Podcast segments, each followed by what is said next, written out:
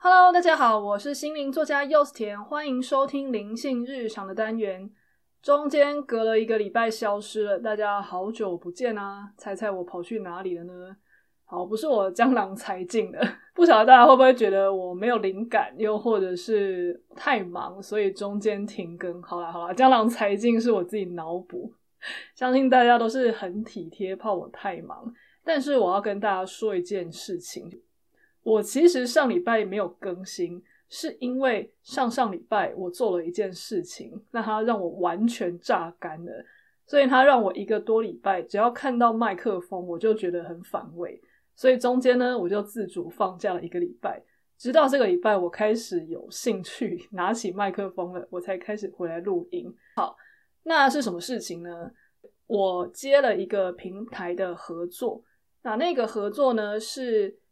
我要准备当天上课的一个 PowerPoint 之外，学员上课前一周呢，他们每天早上会听我的录音，一共要听七天，所以我要生七集 Podcast 出来，每天是五到十分钟。其实中间那个平台他也都给我一些讲纲啊，就说他希望我可以讲什么大致上的方向。那我自己就想说。我一天到晚录 podcast，我就已经是录这么多了，随随便便讲就直接是三十分钟起跳，每天五到十分钟，那根本就小 case 嘛。十分钟乘以七，我这样七十分钟的东西，一定一个早上就可以录完了，对吧？所以我当时就排某一天，那一天比较没有什么事情，我打算当天就用整个早上来录音就好，了不起就下午稍微缓冲一下。稍微修剪，然后把它寄出去，那这样我就可以把课前的这七集 podcast 录完了。结果一录之下，我才发现不太妙。那不知道大家在这个方面有没有一点经验？就是身为作家，我们其实都知道一件事情是，跟你写八百字跟写三千字，其实你要花的心力是一样的。你其实中间可以多一些赘字啊。举一些例子啊，甚至可以写的稍微有一点松散都没有关系。可是八百字你要讲一样的东西，其实你就要非常的精炼，你也不能有赘字，也不要浪费时间。所以那个需要耗的时间跟精力，其实不会比三千字少太多。虽然我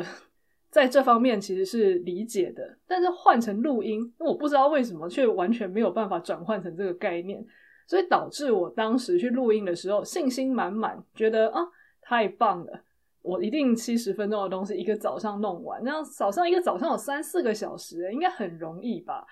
结果一录下去才发现，哦，真的不行诶，因为你要很精确的在五到十分钟把你想要讲的概念讲完，基本上你就一定要写逐字稿，所以你写的逐字稿就是需要一笔时间的。那你再把它念完，念的时候可能中间又会稍微小小的修，又或者是你可能咬字不清楚，你想要重讲，那事后我可能还会稍微粗粗粗的剪一下，以至于这样子七篇下来，每一集都是我要先写稿，写完以后再念，念完以后又稍微粗剪，然后还稍微就是听一下，确定 OK 之后再下一集。所以我当天是整天从早到晚，中间几乎没有休息，然后也几乎没有吃饭的，从大概九点十点吧，一路录录到晚上六点，就在我自己家这样对着我的电脑跟对着我的麦克风这样一直讲一直讲一直讲，结果录到六点的时候，我终于把第七集全部交出去了。所以等于我当天的大脑是写了七篇文章跟录了七集 podcast 的，完全就把我所有的创造精力，整个就是把下个礼拜的扣打就全部都榨干，以至于我在下个礼拜 看到麦克风就呈现一个非常想吐的状态。所以上礼拜就是告诉自己说，算了，不要勉强，我就休息了一个礼拜吧。对，好，那那中间这休息了一个礼拜，我在干嘛呢？最近因为天气非常好，我们终于从酷暑的牢笼中解放出来，又还没有到台北湿湿冷冷的雨季。中间这个黄金时期，我个人认为是台北最黄金的一个时段。所以最近我就开始把握各种机会，去台北的近郊啊，又或者是一些甚至骑车就可以到的地方去做这种半日的轻旅行，甚至是健行。还有另外一个原因啦，就是之前我从仙台玩回来的时候啊，我就发现我在旅行的时候，自己的能量是非常好的，非常旺盛流动的一个状态。后来我仔细回想，为什么我在旅行的时候可以维持在一个这么好的状态？有很大的原因是，你不管是你的作息，还是你的身体跟心理，其实都过着非常适合你人体的一个步骤在运行。怎么说呢？因为你就是每天要跑很多行程嘛，所以你就一定会早起。那早起之后，你因为要去很多地方，所以你也会走很多的路。你走很多的路，你当然就有胃口，所以你也可以好好的吃饭，可以吃足量的食物，而且也你也可以吃你喜欢的东西。那你吃得饱了，你也不会因为接下来又一直坐着，而是你可以继续的行走。所以这些进来的养分都被你好好的消化，然后也被你的吸收，好好的大量运动，被你身体利用掉。那你到晚上，你一样还是可以好好的有余裕去吃一餐。接下来你晚上也可以好好的睡觉，身体全身的肌肉都经历了大量的运动，那你也得到一个适度的休息。这样睡完以后，隔天又这样子重复一次，好吃好睡好运动，基本上你的能量就已经会往上提升一个大档次，这是毋庸置疑的。那这是肉身的部分，再来是精神的部分。精神呢，你每天都是在探索新东西。那你有可能就会呈现一个很像是远古的祖先吧，那种采集的状态，你就一直去新的地方啊，然后你去狩猎新的东西，不是说我真的去打一头山猪，而是你去看到新的风景，你去拍那一些漂亮的照片，在脑中储存这一些很壮丽的风景的记忆，对我来说也算是一种现代的打猎，又或者是你想办法在一间一间的店中去。看说，哎、有这个新东西耶，我怎么在台湾没有看过啊？你很好奇的去努力的去研读上面的日文，或者是很努力的去翻译，去猜说这个东西在台湾可以怎么用。这一些东西的兴起，其实真的很像是我们远古的祖先在采集果实吧？你可能去树林里面翻翻找找啊，哎、欸，我这次发现新的蘑菇，哎、欸，这次发现新的水果，去探索新东西，去满足你的。刺激跟新鲜感，为你的精神创造一些新的回路，所以每天都经历这种好吃、好睡、好运动，经历过精神的刺激、精神的满足，最后你回到台湾，你又回到原本在一个狭小的空间里面，每天对着电脑，电脑就是你的全世界，你要运动，还要特地出门去找地方让你去跑步。而不是每天理所当然的行程，就是让你走很远的路，让你充分运动，就会觉得好像被塞回一个很小、很闷，好像又被关进牢笼里面的世界。即使我自认为我自己原本的世界已经还算不错了，因为我不需要每天通勤上班，然后去做老板交办的事情，我还算有一定程度的自由。可是再怎么说，这毕竟是都市嘛，你过都市生活就是在一个。很小的房子里面，你每天都是吃着冰箱里冰的食物，你看的东西都是一模一样的东西。你想要去体验这种拓展生命的感觉，确实是有一点困难。其实这个旅行后会有一种忧郁的感觉，是真的有，这专有名词的，网络上还真的有写哦。它的英文叫做 Post Vacation Blues。Post 跟 Vacation 中间有一横。它的翻译就是旅行后忧郁。那大致上的意思啊，就是旅行的人他完成他的旅途之后，回到原本的常规生活，都会觉得很疲倦啊，很落寞啊，很消沉啊，这种很难以适应的感觉。我猜它有一点像是所谓的 Monday Blue 啦，就是星期一症候群，就是你放完一个周末之后回来过周一的这种忧郁，这种不适应。这种旅行后的忧郁感，每次在我旅行后都会发作一阵子，好像都需要一段时间以后，我才能够调试回到原本的生活。可是我这次有一种感觉，就是我不想要轻易的把自己压回原本的生活，但是我又没有办法随时随地都一直去旅行，毕竟我还是需要过我的常规的日子嘛。而且一直去旅行，其实也很耗神，也很耗钱。可是如果我一直让自己处于这种旅行后忧郁，又不肯把自己压回原本常规的生活，我要怎么样去面对这种躁动感呢？我当时就决定去抽丝剥茧，我自己在面对这个忧郁的时候，我内心渴望的实际上是什么？我发现要去处理这种旅行后的忧郁感，有两个原则要把握，一个是对事情，一个是对人。对事情呢，要维持一种很高度的好奇心。一旦能够维持在对很多事情都有高度的好奇心的时候，其实你就是维持在旅行的频率上，而不用去把自己压回一种无聊的频率。好，在这边我就举一个例子好了。我发现我回到原本的生活的时候，我之所以会觉得很痛苦，有一大部分的原因是因为我觉得我日常身边的东西我都已经看腻了。啊，这边就是有一间 Seven，啊，吃饭就是那几间。我如果需要什么，我就过个街再买。这些东西基本上就可以用我的本能运作，我的大脑没有接收到新的刺激跟新的可能性，以及任何的挑战。所有的事情对我来说都是非常的理所当然，我根本就不需要去耗费任何一丝的额外心神去做。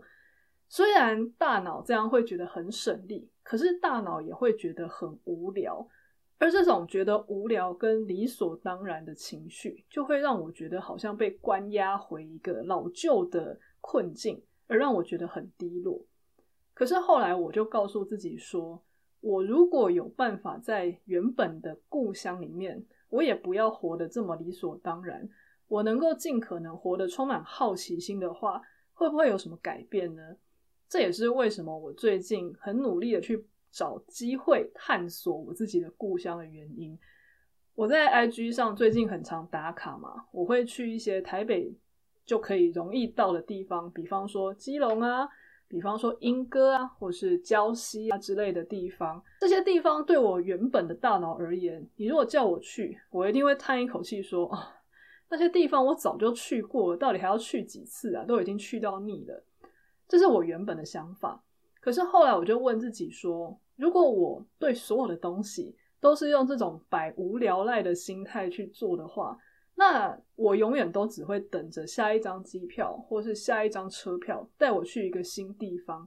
而当我去那个新地方腻了之后，我又还是会再渴望下一个新鲜感来取悦我。可是我其实并不觉得这是一个真正的解决之道。好奇心不应该只被全新的世界来打动，而是你负责一部分的心态转变，那世界也负责另外一半，给你提供有趣的事情。我觉得这样可能是一个比较好的比例。所以我后来呢，就告诉自己说，那我尽可能的要把自己这一部分的好奇心找回来。所以就算我又去自己已经去过很多次的，比方说基隆啊、北投啊，还有最近又跑去天母啊，去爬古道之类的。有时候都是以前去过的地方，然后后来再去一次，又或者是我在旧的地方找一些新的点去体验。好比说以前去天母好了，我可能就是到大家都说了一些平地的咖啡厅啊，或者是一些街区啊，去晃晃，喝个咖啡，然后散步公园去看一看，就会觉得哦，好像去了新地方了，好像就已经有嗯，天母到此一游。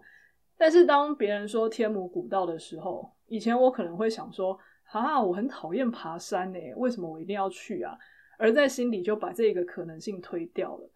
现在只要那个地方我是有能力去做到的，不要 不要跟我说是去攀岩之类的这种事情，我的体力跟能力目前还做不到啦。但是爬像天母古道这种老少咸宜的步道，我还做得到，那我就会告诉自己说，我要把这种。容易看什么东西都蒙上一层无聊滤镜，这种习惯拿掉，而是告诉自己说，如果没去过，那我就试试看，没有关系。我用一种好奇心跟新鲜感的态度去体验。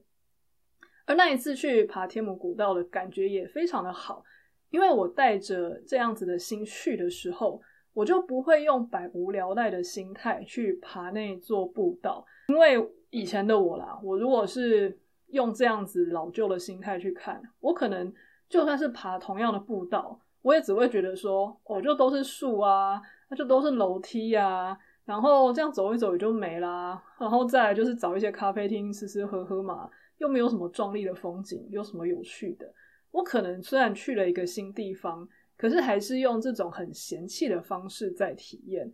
可是当我心里有意识的告诉自己说，不管是遇到什么东西，我都要用一种全新的方式去看它，然后好好的去体验它带给我的一切的时候，我会发现，就算是走很累的台阶，但是我还是可以从旁边去寻找到一些很有趣的风景。好比说，天魔古道的特色之一就是它有一个很巨大的黑水管嘛，那是以前日治时期。要把山上的水引下来的那种大水管，而那些大水管就到现在里面还听得到流水声，你就可以在这个过程中去想象说，哇，那个时候的人真的很辛苦诶，他们为了要从阳明山上去引水下来，费了这么大的力气去接这个管子，而且好像还有一个牌子是说，那个在旁边看到的黑色大水管以前还是陶瓷做的。你就会想说，哇，以前那一些师傅也真是太厉害了吧！他们爬这么陡的道路，竟然有办法在一路上去建这么多的、这么长的陶瓷的水管。你一边爬一边就会心里有一种遥想当年的乐趣，甚至你也会觉得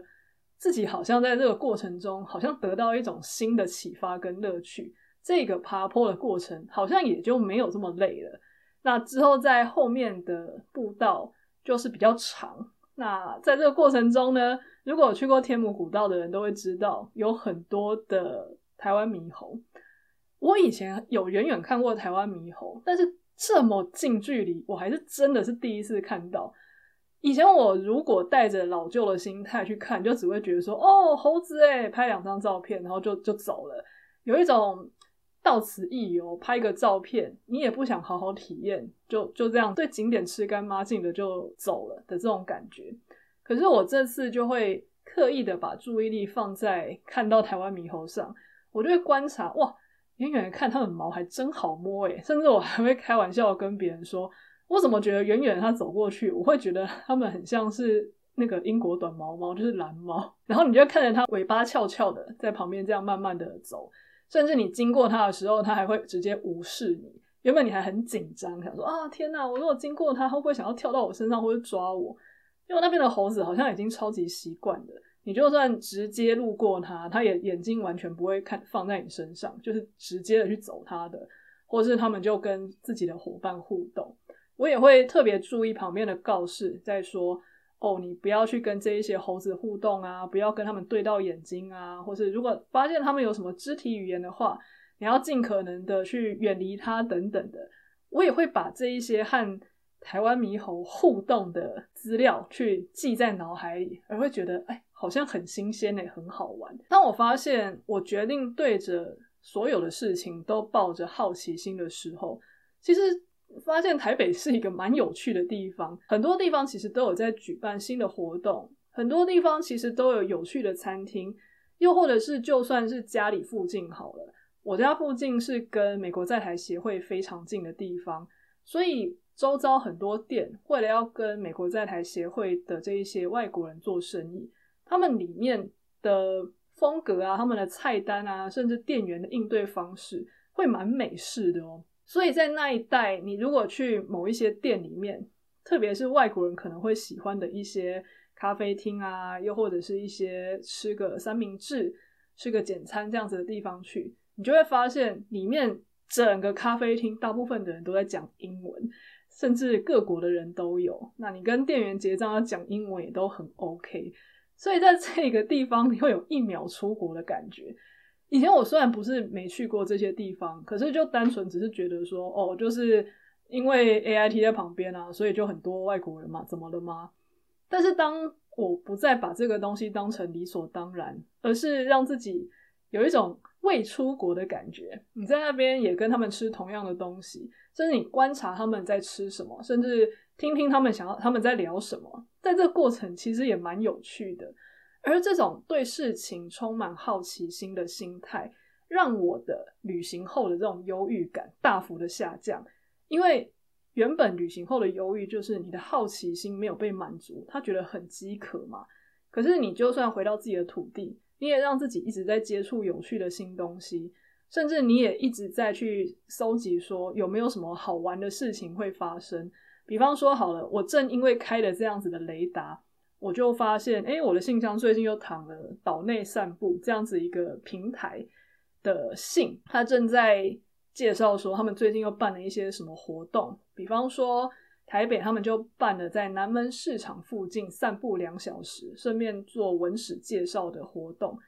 以前在我没有开这样子对世界充满好奇心的雷达的时候，我可能就会直接 点开都不点开就把那个信删掉。但是当我现在打开这样子的心情，那个雷达自然就开了，而我就很自然而然去看了以后，就觉得嗯，好像很有趣，那我就报名吧。结果昨天我就在南门市场还有古亭站附近看到了好多我以前都没有想过的一些历史文物啊，还有历史故事。最后还在南门市场找到非常好吃的蛋黄酥，大家可以去我的 IG 看我的打卡。